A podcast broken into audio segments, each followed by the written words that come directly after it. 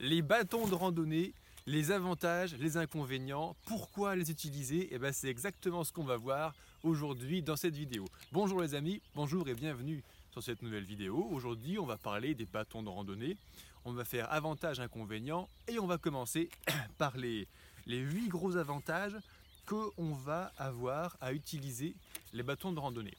Alors le premier, euh, la première raison pour laquelle on utilise en fait les bâtons de randonnée et à elle seule, elle serait, euh, presque suffisante pour les utiliser, eh bien c'est que les bâtons de randonnée vont permettre de diminuer les chocs articulaires. Lorsque l'on marche, à chaque fois qu'on pose le pied au sol, tout le poids de notre corps, plus le poids de notre sac à dos derrière, qui peut monter euh, à 10, 15 kg, eh bien ça vient choquer les chevilles, les genoux, les hanches, toute la colonne vertébrale et les cervicales. En utilisant des bâtons de randonnée, on va diminuer de 20 à 30% les chocs articulaires sur les jambes. Alors, ils vont pas disparaître comme par enchantement, mais vu qu'on va utiliser les bras, les bras vont encaisser 20-30% des chocs articulaires. Or, en randonnée, le gros du travail, ce sont les jambes qu'ils font. Donc toute la journée à se faire choquer, ça peut faire beaucoup. Et surtout pour ceux d'entre nous qui ont des, douleurs articulaires, aux chevilles, aux genoux, aux hanches, au dos ou, dans les cervicales, hein, eh bien, la source du problème, ça peut être ça. Il y a d'autres raisons, il faut faire un diagnostic complet, mais le, premier problème de douleur articulaire en randonnée, eh ben, c'est lié euh, à, pas d'usage de bâton ou un mauvais usage des bâtons. Donc quand on les utilise, on va répercuter 30% des chocs ailleurs que dans les jambes et ça c'est vraiment très important. La deuxième excellente raison, alors il y a 8 avantages, il y en a 4 gros et 4 petits. On va commencer par les gros pour aller directement à l'essentiel hein, ensemble ce matin. Euh, la deuxième chose super intéressante, ouais, c'est le franchissement d'obstacles. Alors que ce soit les pierriers, les rivières, les fossés, c'est quand même super pratique. Les humains, on est des bêtes, euh, bah, sauf quand on est gamin ou très très vieux, on est des bêtes qui marchent à deux pattes. Avec des bâtons, on va pouvoir regoûter à la joie d'avoir quatre pattes et être aussi, euh, aussi euh, puissant qu'un animal, on va dire, pour bouger. On a quatre pieds, on a quatre points d'appui. Donc quand on passe dans un endroit un petit peu difficile, au lieu de pouvoir compter juste sur nos deux jambes, on peut compter sur nos quatre jambes en prenant appui à gauche, à droite, etc. Alors pour les pierriers, pour les terrains difficiles, c'est bien. Pour les dénivelés importants, c'est bien. Pour franchissement de fossés, c'est bien. Pour les rivières, c'est excellent également. Vraiment excellent. Parce que les rivières, soit on va les franchir euh, à guet en mettant la pointe des pieds sur les, les pierres. Et puis là, les pierres mouillées, polies par l'eau, sont souvent glissantes. Donc c'est super casse-gueule. Avec les bâtons, on va pouvoir stabiliser et franchir sereinement les rivières. Quand on franchit les rivières en mettant le pied dans l'eau, euh, il y a deux ans, j'ai traversé la Scandinavie à pied, donc ça fait 3000 km de marche pour aller jusqu'à Cap Nord. Euh, j'ai traversé 70 rivières à gué en deux mois. Bon, ça veut dire à chaque fois euh, enlever les chaussures, traverser, faire sécher les pieds, remettre les chaussures. Les, les de rivière sont glissants, les cailloux pointus, ça fait mal. Donc, en fait, la traversée de la rivière, c'est beaucoup de gestion de la répartition du poids. Avec juste deux jambes, ça faisait très mal. D'ailleurs, j'ai commencé à traverser la Scandinavie euh, sans bâton.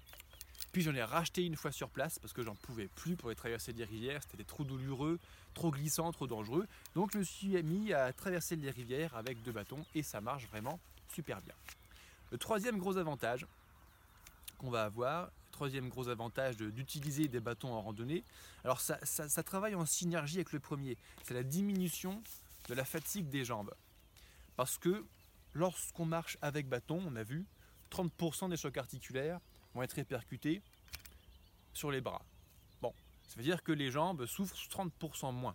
Mais le choc articulaire, ça provoque beaucoup de fatigue dans les membres inférieurs.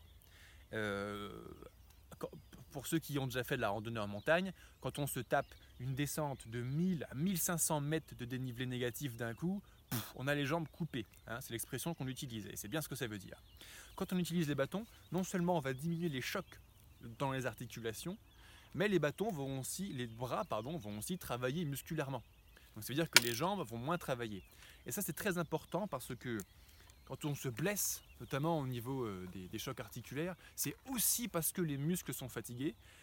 Et en fin de journée, on marche pas de la même façon que quand on part le matin. Le matin, on part, on est joie, on est frais, dispo. Ah, c'est parti Le soir, quand on arrive au bivouac, euh, d'ailleurs c'est très amusant, hein. il suffit de se mettre à l'entrée d'une aire de bivouac sur un GR très sollicitant, je sais pas, un GR20 par exemple, et voir la gueule des gens qui arrivent et voir la démarche des gens qui arrivent. Et eh bien à la fin de la journée, surtout pour ceux qui ne sont pas habitués à la rando, les débutants, pour ceux qui ne sont pas habitués à l'accoutumance de marcher en montagne avec un sac lourd, avec des chaussures mises à des très lourds, on voit les gens, ils tapent des pieds, ils laissent tomber leurs pieds, ça choque. Et eh bien ça, ça aggrave le problème. Les muscles des jambes sont fatigués, donc on laisse tomber nos pieds, ça rajoute une couche de choc articulaire. En ayant fait bosser les bras toute la journée, les jambes sont plus en forme et donc on se choque moins les jambes grâce à cela. Quatrième gros avantage. Quatrième gros avantage, on a commencé à en parler, c'est la suite logique de l'histoire, c'est les bras. Je vais euh, citer notre excellent euh, Sylvain Tesson, je crois que c'est euh, Marche dans le ciel, 5000 km à travers l'Himalaya. Il dit La marche, c'est la mort des bras. C'est vrai, la marche, c'est la mort des bras. Parce que quand on marche, ben, on ne sait pas trop quoi en faire, vu qu'on n'utilise que nos jambes. D'ailleurs, on a inventé les petites, euh, ces petits trucs sur les sacs pour quand on ne sait pas trop quoi foutre de nos bras, eh ben, on coince les mains dessus. Le problème, à force de rien foutre avec les bras, cumulé avec la chaleur de l'été, parce qu'en général on part l'été, eh bien, euh, on finit par avoir des problèmes de circulation, de vascularisation. Hein. on a les mains lourdes, on a les doigts euh, tout gros comme des saucisses, le sang ne circule plus parce que les bras restent ballants et le sang il reste au bout des doigts. Et on peut avoir un sentiment d'engourdissement, des fourmis, etc. Eh bien, les bâtons, c'est un alibi excellent pour offrir quelque chose à foutre à nos mains pour diminuer les problèmes vasculaires. Parce qu'à chaque fois que je vais saisir mon bâton, je vais faire une contraction, donc à chaque fois qu'on fait une contraction, ça fait circuler le sang, ça va pomper, ça va renvoyer le sang au cœur. Donc lorsque l'on marche, eh bien, on va utiliser légèrement, en effort modéré ou doux, les mains, les bras, ça va ah, améliorer la vascularisation. On a vu les quatre gros avantages hein. et, chacun d'entre eux, c'est une excellente raison à elle seule qui est qui vaut pour prendre des bâtons. Il y a encore quatre petits avantages quand même qui arrivent d'abord. Ah oui, alors euh, on va parler, on va parler de Jumbo. Euh, oui, Jumbo, c'est ça. Tu sais le petit éléphant là. Euh, mais, parce que bon, là on parle de pourquoi utiliser des bâtons de randonnée, comment utiliser un bâton de randonnée. C'était un tuto qui va bientôt sortir sur la chaîne, donc je t'invite à t'abonner pour être au courant de quand elle sorte. Et tant qu'à faire, si tu as aimé cette vidéo, dis-le moi. Et si tu as apprécié ou pas certains de ces avantages inconvénients, n'hésite pas à me le dire en commentaire. Notre communauté de randonneurs sera ravie de savoir ce que tu en penses. Mais alors là, on va, reprendre notre histoire avec, euh, avec Jumbo. Parce que Jumbo, c'est un éléphant, tu et il a des grandes oreilles, et il vole. Bon. Pour ma part, alors j'habite pas en Afrique ni en Inde, mais j'ai en Asie du Sud-Est, mais j'ai jamais vu un éléphant voler, même avec des grandes oreilles, ça me semble très très très compliqué. Alors, euh, comment il fait pour voler? Il prend une plume. Bon, eh ben, pourquoi est-ce que je te raconte cette histoire? On n'est pas sur Disney Channel, mais les bâtons de randonnée, c'est très bien pour la stabilité.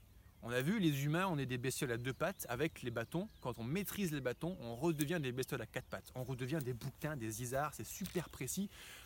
C'est génial. Eh bien, euh, à court terme, c'est génial. Et en plus d'apporter de la stabilité, ça va apporter de la confiance en soi notamment pour les débutants qui vont affronter pour la première fois les montagnes, les pierriers, etc. Savoir qu'on a le bâton, qu'on peut compter sur le bâton pour gérer son poids et sa stabilité, ah, ça fait du bien, ça met en confiance. Eh bien, Jumbo, non, c'est Dumbo, c'est pas Jumbo, je crois, c'est Dumbo, hein, le, petit le petit éléphant de chez Disney. Je sais plus, dis-moi ça en commentaire. Euh, j'hésite entre Django et Dumbo. Bon, on sait pas, on s'en fout. Euh, tu me diras ça. Dumbo, eh ben, il n'a pas confiance en lui. Par contre, quand il a sa plume dans la main, il a confiance en lui. Mon bâton de randonneur, c'est ma plume. Avec lui, j'ai plus confiance en moi. Et euh, ça marche beaucoup. Deuxième petit avantage qu'on va avoir. Alors là, aujourd'hui, on parle hein, des, bâtons de randonnée. C'est un des outils essentiels du randonneur. C'est très important. C'est pour ça qu'on en parle. Euh, aujourd'hui, pourquoi l'utiliser? Demain, le tuto comment bien les utiliser? Quelques petites techniques à savoir. Et puis quand on a marché quelques milliers de kilomètres, on a quelques petits retours d'expérience, anecdotes pour, euh, pour vraiment maîtriser et utiliser à 100% la capacité du bâton. Mais tous les équipements du randonneur, que ce soit les chaussures, la tente, les bâtons, les vêtements, c'est important à le savoir. Aujourd'hui, on parle que des bâtons, mais dans le programme vidéo, le pack de préparation au trek, on parle de chaque outil, chaque équipement qu'il faut savoir utiliser avant de partir. J'en dis pas plus, il y aura plus d'infos dans la description. Le deuxième petit avantage, ah, c'est la régularité. En fait, euh, la régularité du rythme de marche, c'est super important. C'est super important en randonnée parce que ça permet de moins de se fatiguer. Par exemple, lorsqu'on fait sprint stop, sprint stop, sprint stop, qu'en fait fais du fractionné, ça sollicite beaucoup le système cardio-respiratoire, les muscles et c'est ce qui est le plus fatigant. En termes de dépenses énergétiques, c'est ce qui est le plus intense. La marche, c'est un effort physique doux. Gauche, droite, gauche, droite. On ne dépense pas beaucoup d'énergie, 3, 4, 5, 600 kcal par heure de marche, ça dépend eh bien, euh, le fait d'avoir des bâtons, ça va encore plus réguler. Quand on marche avec nos deux pieds, on, finit par avoir avec l'habitude un rythme régulier. Avec les bâtons, c'est encore pire parce que si tu casses le rythme, il faut relancer les bâtons et c'est encore plus chiant.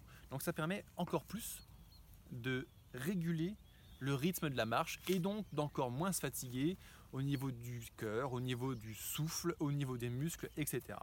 Le troisième petit avantage, c'est la vitesse. Alors, c'est pas l'objectif euh, en, randonnée. Alors, ma spécialité, c'est la randonnée au long cours. Hein. donc partir marcher des jours, des semaines, des mois. Bon, marcher un peu plus vite, un peu moins vite, c'est pas la question. Quand tu pars marcher trois mois, dire, euh, c'est pas la question. La question, c'est que tu as une grande distance à faire, avec parfois beaucoup de dénivelé entre le départ et l'arrivée, et qu'il faut arriver au bout entier, vivant, sans se blesser, sans arriver de blessure. C'est ça l'objectif. Par contre, il euh, y, a un truc qui s'appelle la marche nordique, dont je n'ai jamais parlé, mais sur laquelle je ferai une vidéo également un jour sur cette chaîne, qui est, on va dire, une solution pour se dépenser un petit peu plus que la marche. Bon, la marche c'est très doux. La course à pied, c'est beaucoup plus intense en termes d'efforts cardio-respiratoires et musculaires. Bah, entre les deux, il y a la marche nordique. La marche nordique, c'est bien pour les gens qui n'ont pas ou plus les capacités de courir, ou une blessure qu'il faut qu'il diminue les chocs articulaires pour ah, pas la réveiller, et qui souhaite se dépenser plus pour une contrainte de temps ou de plaisir de faire monter les tours, eh ben, il y a la marche nordique. La marche nordique, l'objectif c'est de marcher vite, alors on monte à 6, 7, 8, 9 km heure, très bien. Bon, en la randonnée, en autonomie, avec un sac de 15 kg dans le dos, ça calme, hein. ça calme l'envie de marcher à 9 km heure. Donc euh, on marche tranquillement, on marche à 4 km heure, 3-4 km heure en gros, et euh, les bâtons vont permettre de marcher. Alors, je vais euh, en, 2018, quand j'ai conçu mon programme de préparation physique adapté à la randonnée, j'ai fait un tableau Excel, je notais toutes les distances dénivelées, le temps que je mettais avec, son bâton, etc.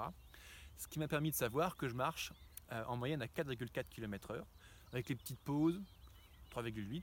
Alors 4,4 à plat, hein, avec les petites pauses dans le dénivelé à, 3,8 km/h. Et à plat, euh, sans bâton, 4,40 donc et avec bâton 5,20, ce qui fait 0,8 de différence, ce qui fait 18%. Je marche 18% plus vite en utilisant mes bâtons avec le même niveau d'effort en termes d'intensité cardio-respiratoire et musculaire. C'est-à-dire que euh, sans me fatiguer plus, en gardant euh, un niveau de fatigue constant, avec 100 bâtons, on marche, je marche 18% plus rapidement. Si c'est intéressant pour toi, eh ben, c'est une excellente raison d'utiliser des bâtons. En tout cas, ça recoupe ce qu'on a dit tout à l'heure. Ça fait travailler les bras plutôt que de faire travailler à 100% les jambes, d'utiliser ces bâtons.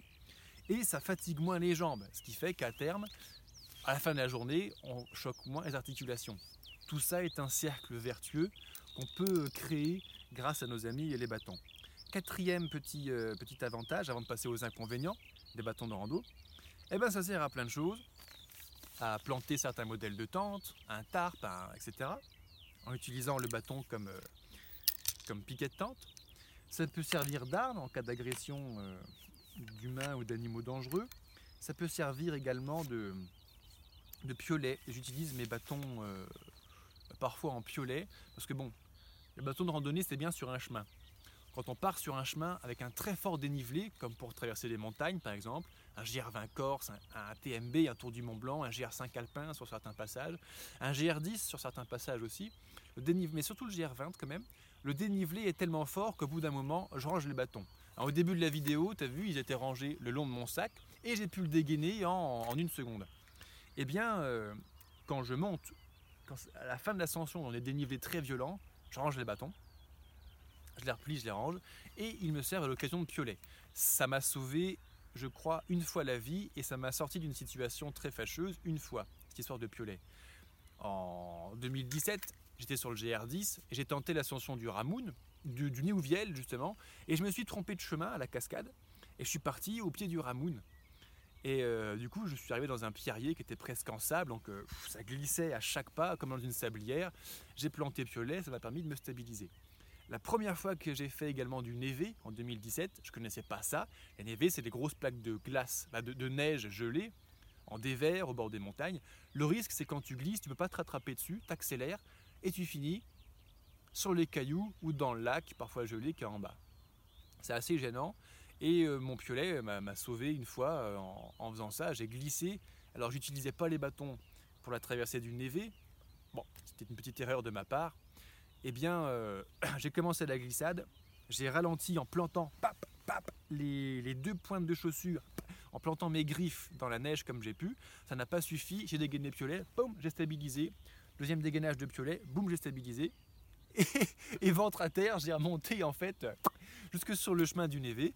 Après, j'ai compris les techniques à utiliser pour pas se péter la gueule sur les névés. Ça peut être assez dangereux. On en parlera une, prochaine fois. Voilà les 8 avantages. Les 8 gros avantages de nos amis les bâtons de randonnée. Le petit conseil, les bâtons, au pluriel, ça va toujours par deux. C'est là qu'on peut utiliser euh, toutes leurs capacités. Euh, quand on n'utilise qu'un seul bâton, le risque c'est de créer des problèmes là où il n'y en a pas. Pardon. Si je marche avec un seul bâton, je vais avoir un appui d'un seul côté. Et par conséquent, je vais modifier ma démarche. L'être humain, il est quand même à peu près symétrique, sauf blessure ou malfaçon. Euh, je sais de quoi je parle, hein, je suis mal fait. Eh bien, euh, bon, on a une démarche assez symétrique. Si on n'utilise qu'un seul bâton, on s'appuie toujours que d'un côté dessus, donc on fait travailler un membre plus que l'autre, on sollicite plus une articulation que les autres, et au final, en modifiant notre démarche, on pourrait créer un déséquilibre et une blessure là où il n'y en avait pas. Alors oui, les anciens, oui, les pèlerins de Compostelle au Moyen Âge, ils partaient avec un bâton, en l'occurrence un énorme bâton en buis souvent. Euh, et ils n'avaient pas de bâton euh, fibre carbone euh, trois brins avec fixation rotative à l'époque, les gars. Et puis surtout, le bâton, ça servait aussi, voire surtout, à se défendre contre les chiens, les loups, les bandits de grand chemin, etc. Alors maintenant, voilà, on a vu les huit avantages, les bâtons conseillent et utilisés par deux. Eh ben, on va parler un petit peu des inconvénients parce que faut pas, c'est pas le paradis non plus, c'est pas parfait les bâtons. C'est, il y a des inconvénients. Le poids, c'est un truc de plus à porter dans le sac. Oui, un bâton euh, d'entrée moyenne gamme, ça coûte 300 grammes pour une taille adulte. Euh, les très légers en carbone, etc., on peut descendre à 250-200 grammes. C'est un poids en plus dans le sac, c'est sûr et certain. C'est un poids qui permet de sauver tes genoux, tes articulations. Moi, je crois que la question, elle est vite répondue. Je préfère porter un petit peu plus lourd dans mon sac et sauver mes genoux pour pouvoir bien prendre mon pied à partir randonner dans nos magnifiques montagnes. Deuxième problème, ça a un prix, effectivement.